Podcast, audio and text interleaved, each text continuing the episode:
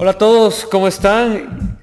Hoy concluimos con esta hermosa serie de las cinco solas de la Reforma, estamos llamando también las cinco solas de la fe.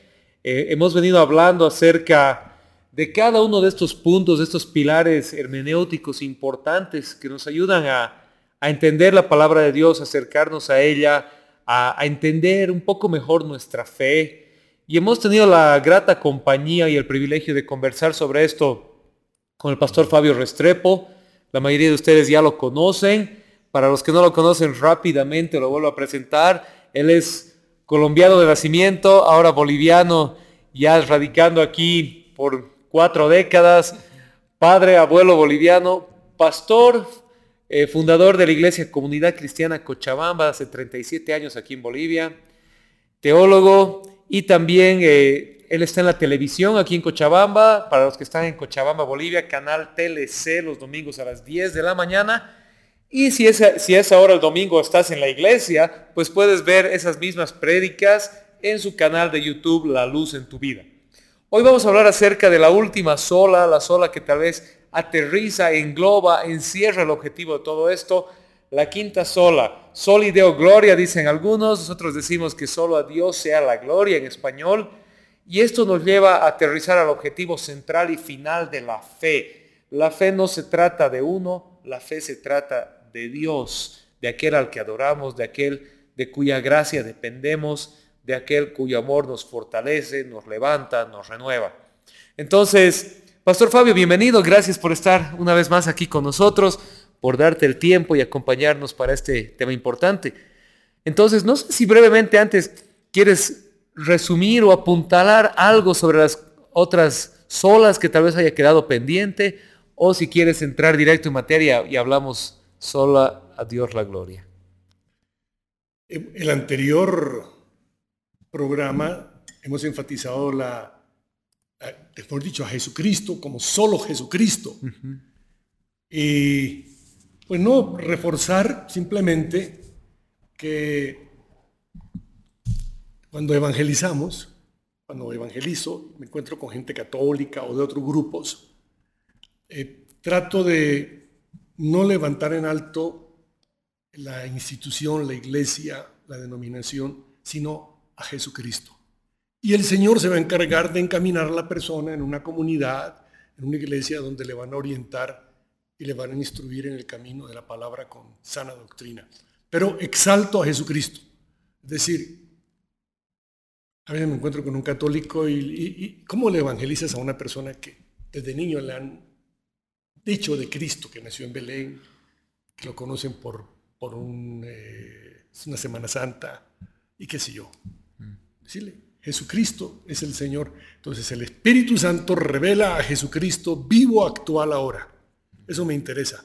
Que Él está vivo, que Él es el Señor y que Él trasciende toda denominación, todo concepto institucional religioso.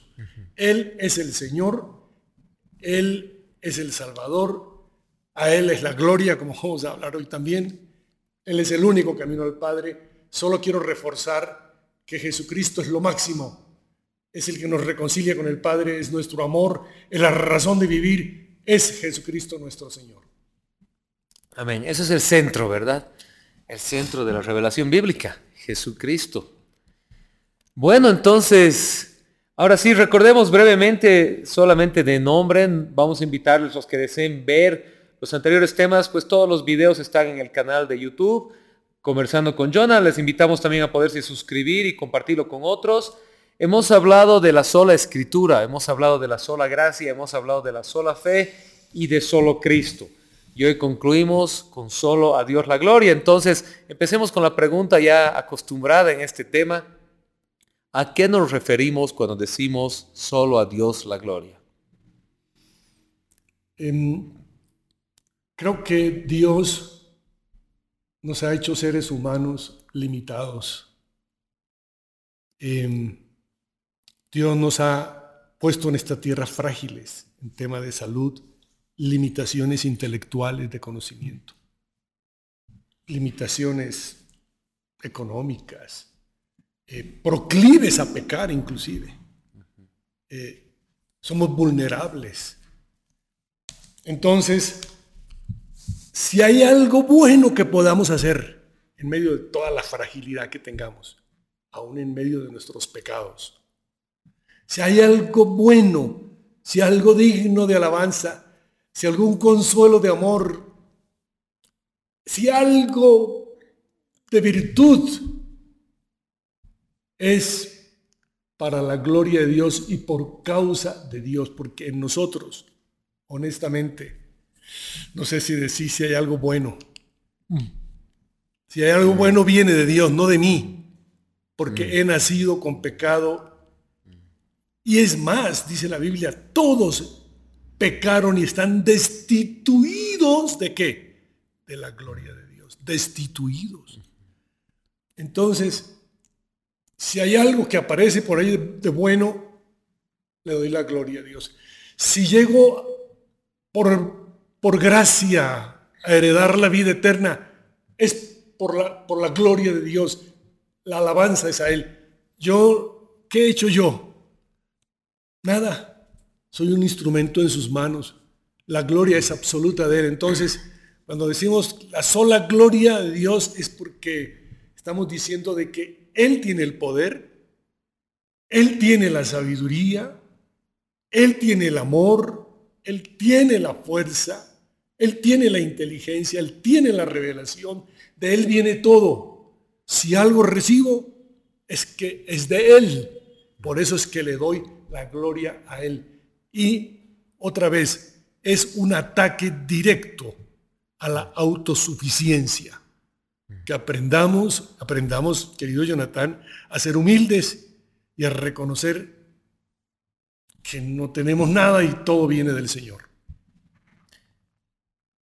Él es el merecedor de toda gloria, ¿verdad?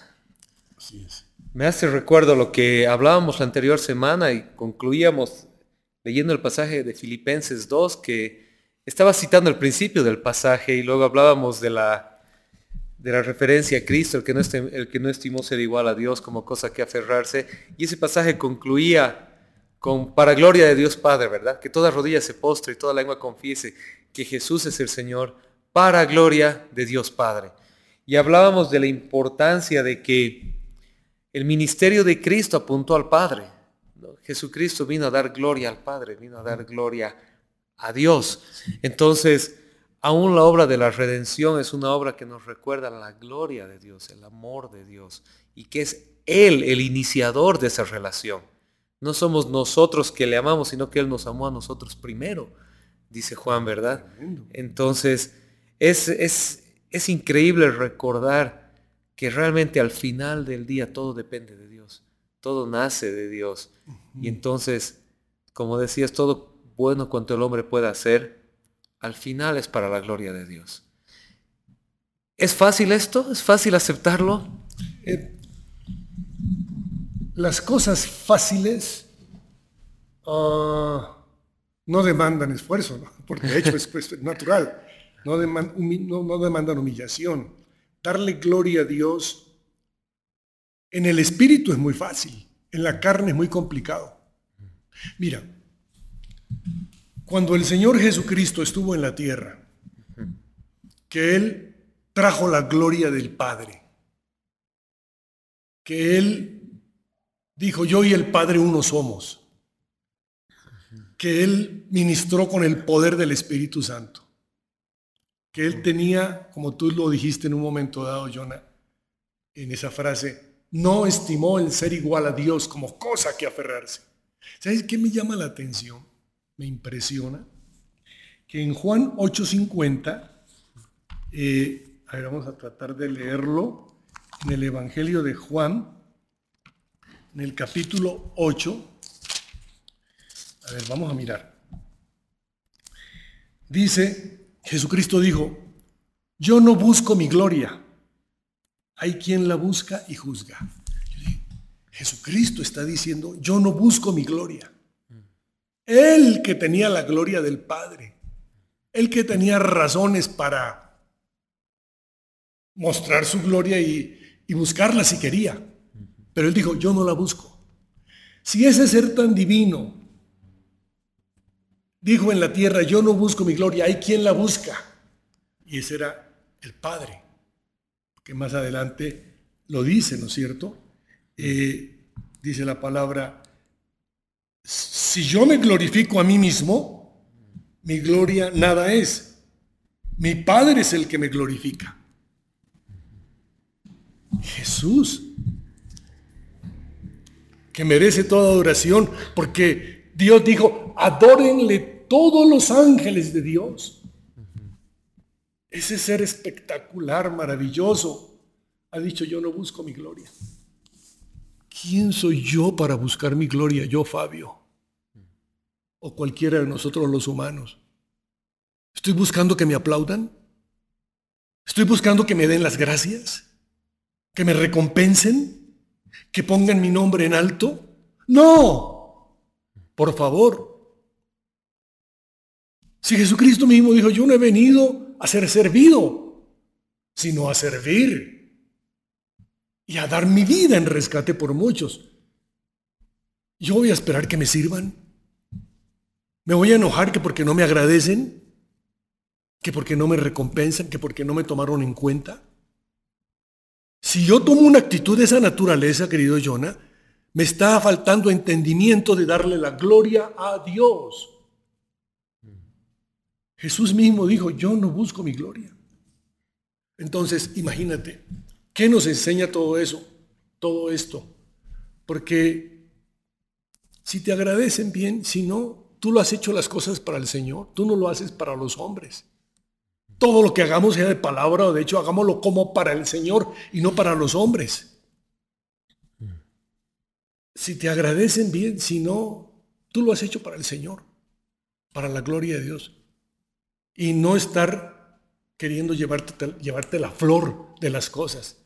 Más bien, dar honra a los demás que te colaboraron y, reconocer la mano de Dios en aquellas cosas que bendijeron tu vida, tu ministerio, tu familia. Dios usó esta persona, esto y lo otro. Le das la gloria a Dios. Y, nosotros como humildes, es, más, si pasamos desapercibidos ante los ojos de los hombres, mejor. Si pasamos anónimos, mejor. Porque no quiero gloria de hombres. Bueno, y Jesús lo dijo.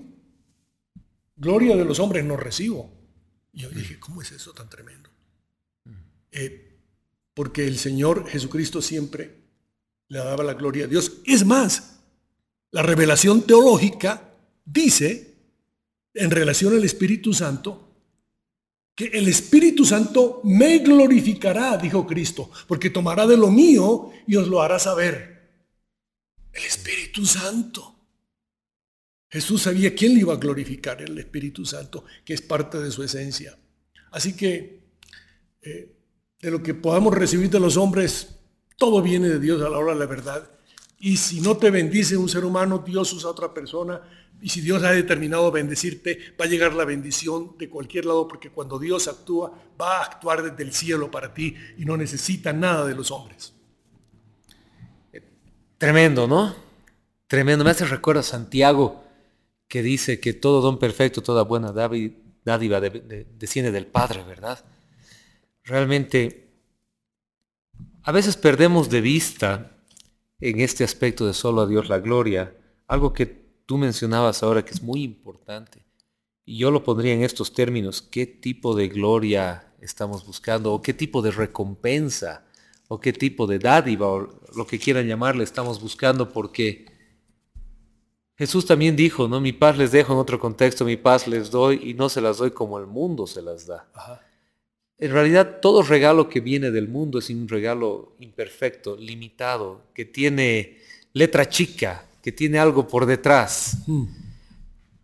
Pero el don de Dios es la dádiva del amor, de la bondad de Dios. Y Él se lleva la gloria, es verdad. Pero ¿a qué voy con esto? Es que mucha gente que escucha a veces argumenta esto y dice, pero entonces Dios es egocéntrico o egoísta, quiere todo para Él, quiere toda la gloria, quiere que si me va bien le, agradezca y si me va mal igual no pueda quejarme. Y, no, uno no estamos hablando de eso, hablábamos hace un par de semanas de que Dios escucha nuestras quejas, nuestras frustraciones, podemos llevárselas a Él. Pero hoy estamos hablando de que toda la gloria a Dios no quiere decir que sea un Dios mezquino, simplemente que es un Dios que es merecedor de la gloria en virtud de su bondad, de quién Él es, de lo que Él ha hecho.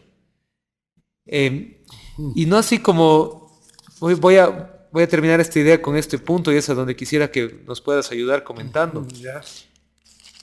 Que básicamente el ser humano va a terminar por servir a alguien o darle gloria a alguien. Ese es uno de los argumentos de Pablo en Romanos. O servimos al pecado o servimos a Dios. Y, por ende, o glorificamos al Padre o glorificamos a la carne. Entonces, a lo que me voy es que mucha gente dice que, que Dios mezquino que quiere toda la gloria para Él. Pero si no le glorificas a Él, ¿a quién estás glorificando? ¿A ti mismo? ¿A la carne? ¿Al mundo? ¿Qué dádiva estamos buscando recibir? Entonces, tal vez un poquito pudieras hablar a ese punto de que el darle toda la gloria a Dios no quiere decir que Dios sea egoísta o mezquino, sino que es el resultado de escoger a quién servimos, a quién amamos y de quién esperamos la recompensa. Ah, cosas misteriosas. cuando parece que Satanás quiso ser igual que Dios, según uno descubre, y le fue muy mal porque no le dio la gloria a Dios. Eh, puedo, puedo decir que, que esa gloria que tiene Dios y que quiere que nosotros se la demos absoluta en adoración, en servicio. Porque cuando dice, por ejemplo, que lo amemos, no dice que, que amemos a Dios. Dice que lo amemos con todas tus fuerzas, con toda tu mente, con toda tu alma, con todo lo que tienes. Dale todo al Señor, dale lo mejor a Dios. Eso es darle la gloria, darle lo mejor de ti. Ahora, Dios sabe que nosotros los humanos, sus hijos, eh, no podemos vivir avergonzados ni humillados, a pesar de las pruebas, pecados o tentaciones. Entonces el Señor ha tomado la gloria de Dios, voy a decir una parte de su gloria o una esencia, es un medio misterioso. El Padre se la entrega a Jesucristo. ¿Y sabes qué hace Jesucristo? No la entrega a nosotros. Su gloria. Ahora tú me dirás, ¿cómo es eso? Bueno, miremos Juan capítulo 17, versículo 22.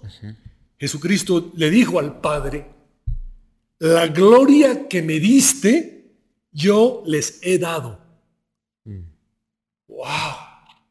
La gloria que me diste, yo les he dado, para que sean uno, así como nosotros somos uno. Esa gloria de Dios, ¿sabes qué hace, Jonathan? Hace que tú y yo seamos hermanos de verdad. Nos perdonemos, nos apoyemos, que se vea el resplandor de la gloria de Dios en nuestra comunión y no haya envidia, no haya odio, no haya que, no tenga nada pendiente, rencor de nada.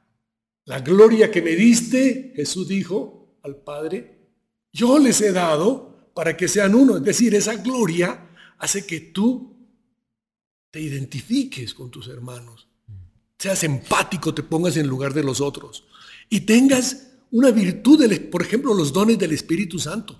No son tuyos, son del Espíritu Santo. Entonces, la gloria es de Dios, porque viene del cielo eso para dártelo. Y para que tú también contemples un poco de esa gloria que te hace dependiente de Dios. No te hace sobrador, no te hace creerte mejor que los otros. Al contrario, Consideras a los demás como superiores a ti mismo. Esa gloria te hace servidor. Esa gloria te hace sencillo. Te hace amar. Te hace, te da un impulso para que tú publiques el Evangelio de Jesucristo, que es la gloria de Dios en la tierra, que restaura vidas en, en este planeta. Amén. Es quisiera que no, pase por alto y podamos digerir esto que mencionabas en Juan 17, 22, es verdad. Juan 17, 22, que nos leías que es tan misterioso, importante, profundo, de una cierta manera estremecedor, porque la gloria misma de Dios, la gloria misma de Dios, Él la, ha compartido a nosotros. Y esa gloria nos lleva a esta unidad. Sí. Y, Yo leí en algún lugar que alguien decía, de cierta manera Dios nos ha invitado a esta relación eterna que hay entre la Trinidad. El, amor entre el Padre, el Hijo y el Espíritu Santo, Dios, no quiere decir que nos ha endiosado, no estoy para nada diciendo eso, sino nos ha invitado a compartir de esta comunidad de amor, de esta unidad, de esta relación eterna de amor perfecto que ha sobreabundado en nuestros corazones. Dios nos ha invitado a una relación de unidad, de amor, Cristo siendo la cabeza, nosotros el cuerpo, cuidando los unos de los otros. Y cuando uno se duele, todos se estremecen con él. Y el apóstol Pablo nos recuerda en Efesios 6, eh, perdón, Gálatas 6, cuando dice, si alguno de ustedes tropieza, ustedes que son espirituales, restaurenlo con mansedumbre. ¿Por qué? Porque si uno tropieza, en cierta manera, todos nos dolemos con ese tropiezo, no celebramos ni apuntamos, porque es lo mismo si si yo me corto, me hiero en una parte del cuerpo, el, resto del cuerpo no lo está apuntando, está tratando de restaurarlo.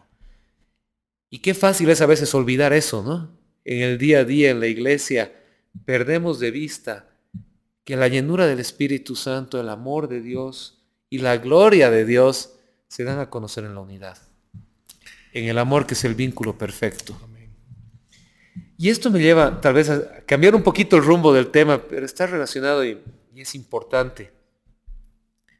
La semana pasada hablábamos un poco acerca de solo Cristo y nos tocó mencionar brevemente ciertas costumbres o ideas de nuestros hermanos católicos o de otras confesiones, ¿verdad? Pero hoy tal vez sí quisiera hablar un poco y hacer una autocrítica, algunos, o no sé si autocrítica, por lo menos comentar acerca de algunas tendencias que han nacido hace un tiempo en la iglesia evangélica en la iglesia em, protestante, pero principalmente en, las tradiciones evangélicas, hablando de solo a Dios la gloria.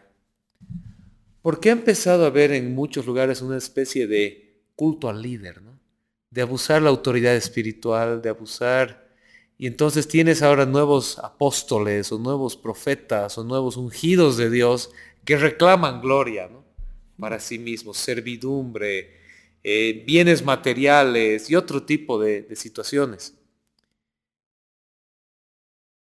¿Qué dice la palabra de Dios acerca de este estilo, de este perfil de liderazgo en la iglesia?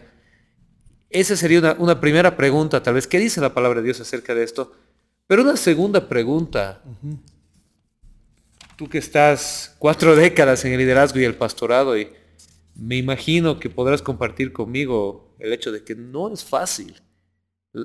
A veces el cansancio, las tentaciones, las emociones juegan. ¿Y cómo te fortaleces en Cristo para no ir por ese rumbo? Por ese rumbo de decir, al final yo me doy y no recibo nada a cambio.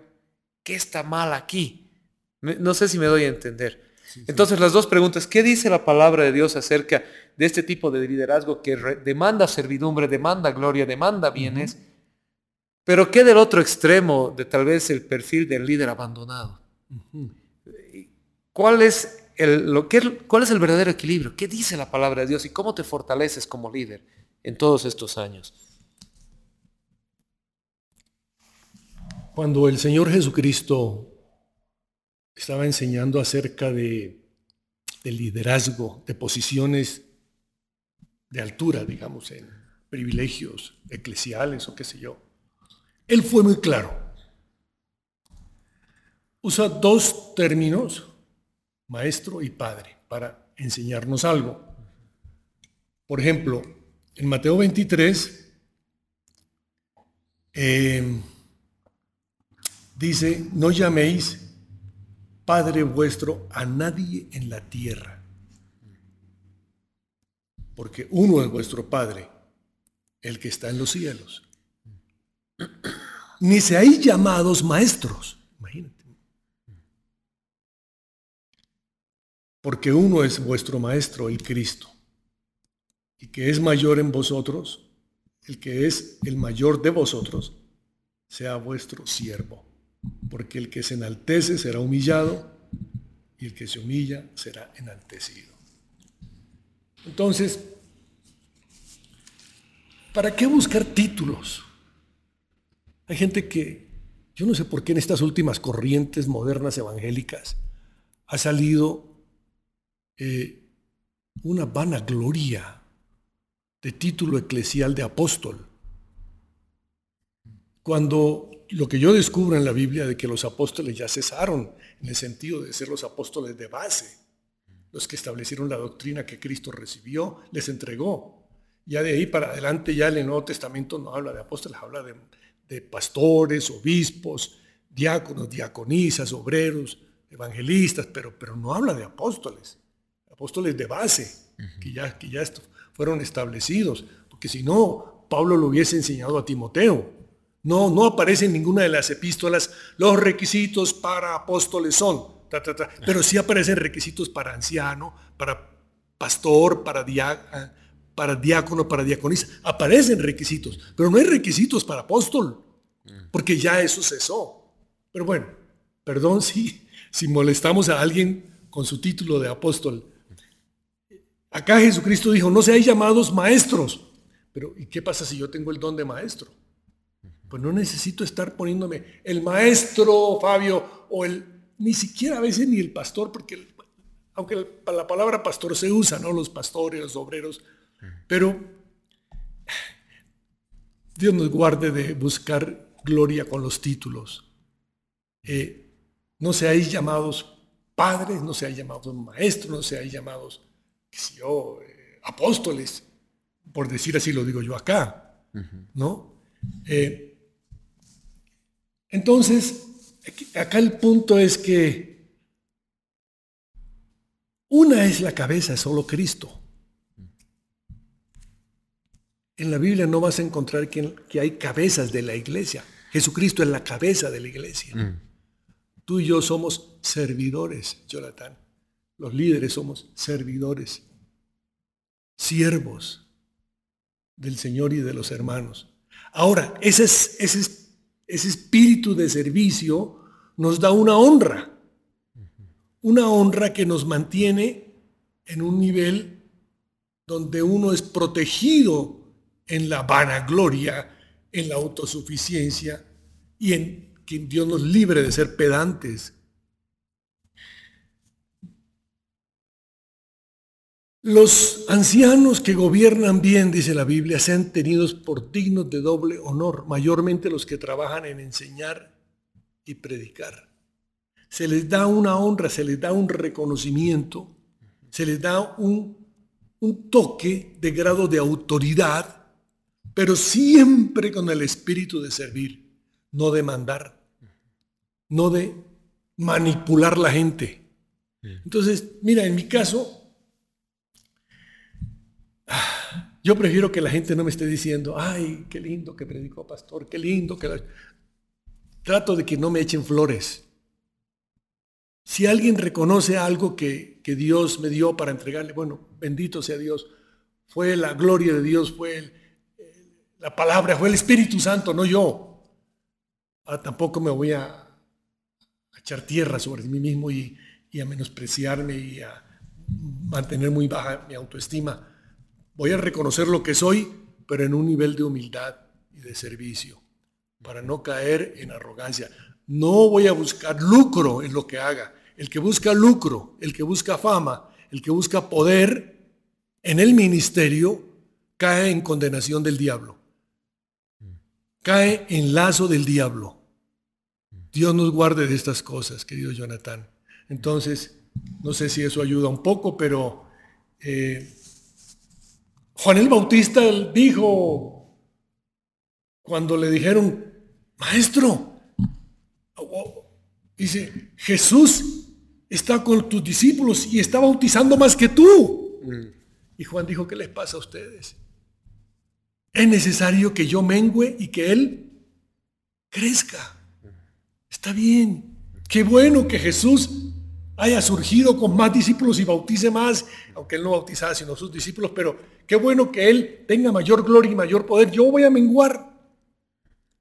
Qué lindo que te imiten, Jonathan, que nos imiten. Pero no solo eso, qué lindo que nos sobrepasen, que Dios levante hombres en el calibre tuyo, pero tres y siete veces mejor que tú y que yo. Qué satisfacción cuando tú ves que se forme gente que tiene un potencial del Espíritu Santo y que es mil veces mejor que tú.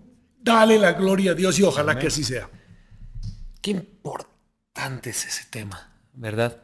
Algo que, como dices, con todo el respeto y sin afán de ofender a nadie, pero que lamentablemente se me mucho en este caminar del ministerio, es personas que quieren apretar hacia abajo a otros, ¿no? Que los celos, la envidia, de no permitir que otros brillen, crezcan, crezcan. Y lo que tú dices, Pastor Fabio, es tan importante. Todos estamos de paso. Todos estamos de paso. La gloria es de Dios, es de lo que hablamos hoy día. Y si Dios permite que alguien brille, pues gloria a Dios por eso. Claro. Que si Dios, al final, porque al final es la gloria de Dios la que está brillando. Si alguien brilla, pero en el contexto del que hablamos hoy, ¿verdad?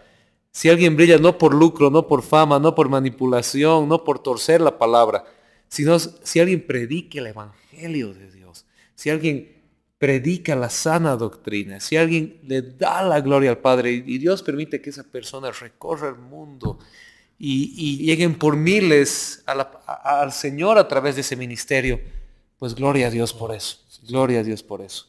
Dios nos guarde de los celos, la envidia, de la mezquindad que a veces gobiernan también el corazón humano, ¿no?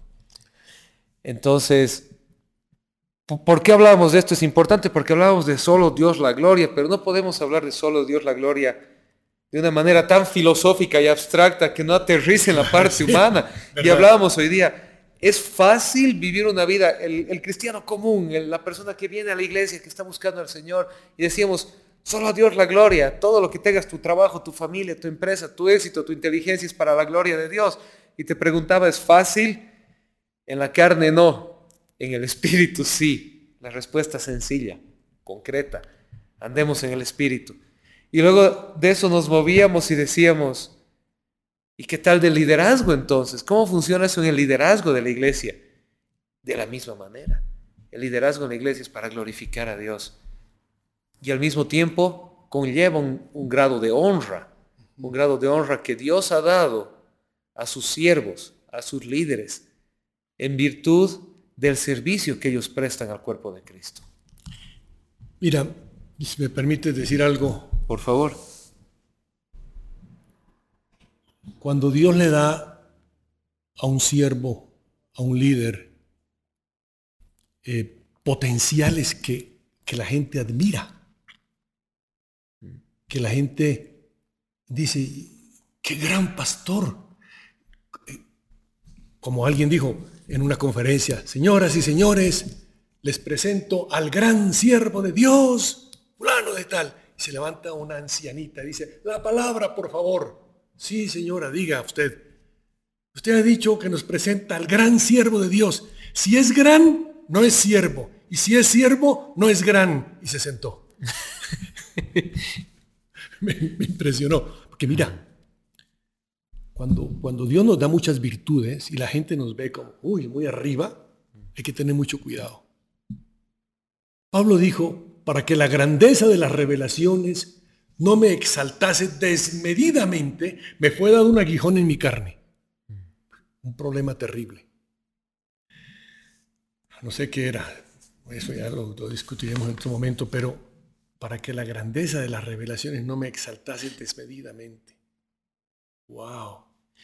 Eh, si Dios te da mucho, mucho potencial espiritual, bienvenida a una prueba para que mantengas el nivel eh, bajo en el sentido, bajo no en el sentido de humillado, avergonzado, sino no permitir que te exaltes para que la gloria de Dios sea lo primero en tu vida. Fíjate, cuando el apóstol Pablo él estaba diciendo, Jesús resucitado se apareció a Pedro, a 500 hermanos, a Jacobo,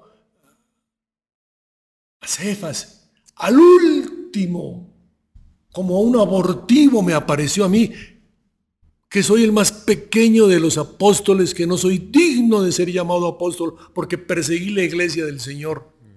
Y eso que yo he trabajado más que todos ellos. Y el Espíritu Santo le dio un codazo ese momento. Y él dijo, ah, no, no yo, sino la gracia de Dios conmigo.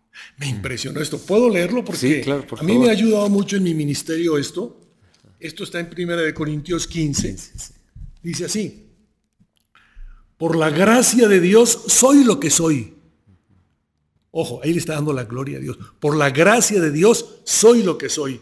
Y su gracia no ha sido en vano para conmigo. Antes he trabajado más que todos ellos y hablaba de los apóstoles. Y ahí fue donde el Espíritu Santo lo reprendió. Porque dice, ah, pero no yo, sino la gracia de Dios conmigo. No yo. ¿He trabajado más que todos? No, no yo. Fue la gracia de Dios la que trabajó. Fue la gracia de Dios la que hizo. Fue el poder del Espíritu Santo el que tocó vidas. Es Dios mismo, glorificándose, exaltándose, dándose a conocer. que no nos vean a nosotros, que vean a Cristo en nosotros. Por eso dice, ya no vivo yo, vive Cristo en mí. Ojalá puedan ver a Cristo y su gloria en mí, pero yo no la percibo. Qué bueno que no la percibo. Lo que estoy percibiendo son mis angustias, mis dolores, mi enfermedad, mis, mis, dolores y mis problemas. Eso lo percibo. La gloria de Dios, otros la ven.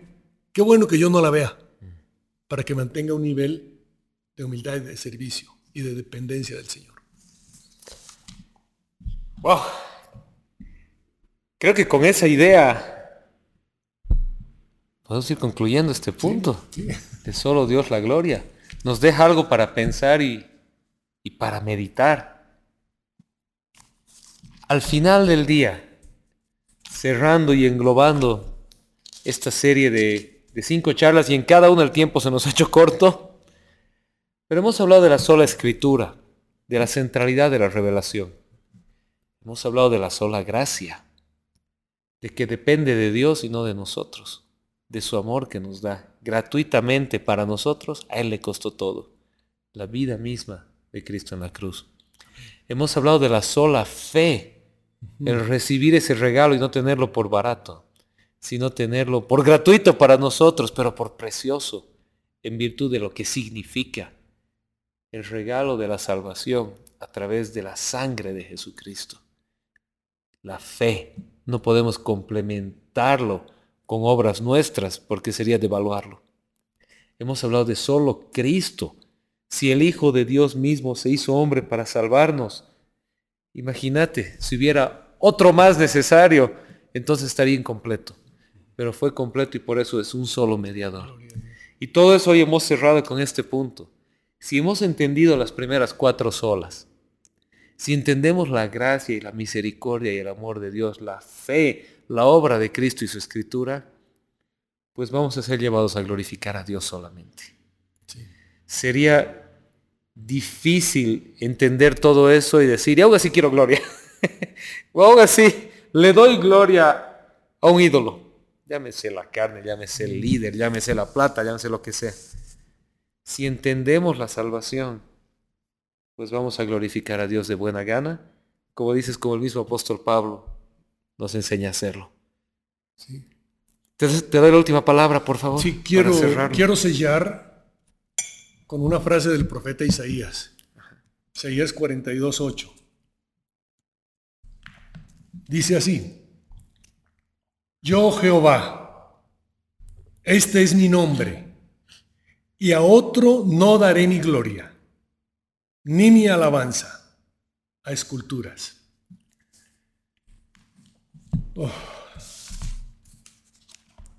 A ningún otro voy a dar mi gloria, dijo el Señor. Cuidado con estar idolatrando imágenes, seres humanos, por más pariente o, enamorado, relación conyugal, filial, lo que sea. No puedes idolatrar nada en esta tierra, ni ángeles, ni la naturaleza, ni hombres, a ningún otro voy a dar mi gloria, dijo Dios, y tú no se la vas a dar a hombres o al dinero. Mucho cuidado. Dale la gloria a Dios. Sabes que la gente que no ha conocido a Cristo, indígenas, gente de otras culturas donde nunca se predicó Cristo, el Señor dice que les llama a cuentas porque no le dieron gloria a Dios y ni no le dieron gracias. Y eso que no han conocido a Cristo, que es el que nos orienta a la gloria perfecta de su nombre. Bueno, eso es. De Él hemos venido, para Él vamos, de Él somos. Él nos compró con su sangre. ¿Por qué no le voy a dar la gloria a Dios? Él se la merece toda. Si Él quiere vivo, si Él quiere muero. Para Él vivimos, para Él morimos. Ya sea que vivamos que muramos. Somos del Señor y la gloria es total de Dios, nuestro Padre, en el nombre de Jesucristo. Amén. Amén. Muchas gracias, Pastor Fabio. Han sido una serie de cinco charlas muy edificantes, muy profundas, dejan mucho para meditar. Nuevamente queremos invitar a todos, si este contenido es de bendición para tu vida, pues dale un me gusta, compártelo con otros, suscríbete a las redes sociales de la iglesia, de Conversando con Jonah y también La Luz en tu Vida, Pastor Fabio Restrepo. Que Dios les bendiga y que tengan realmente un hermoso 2023. Estamos grabando esto al final del 2022. Gracias a todos. Hasta la próxima.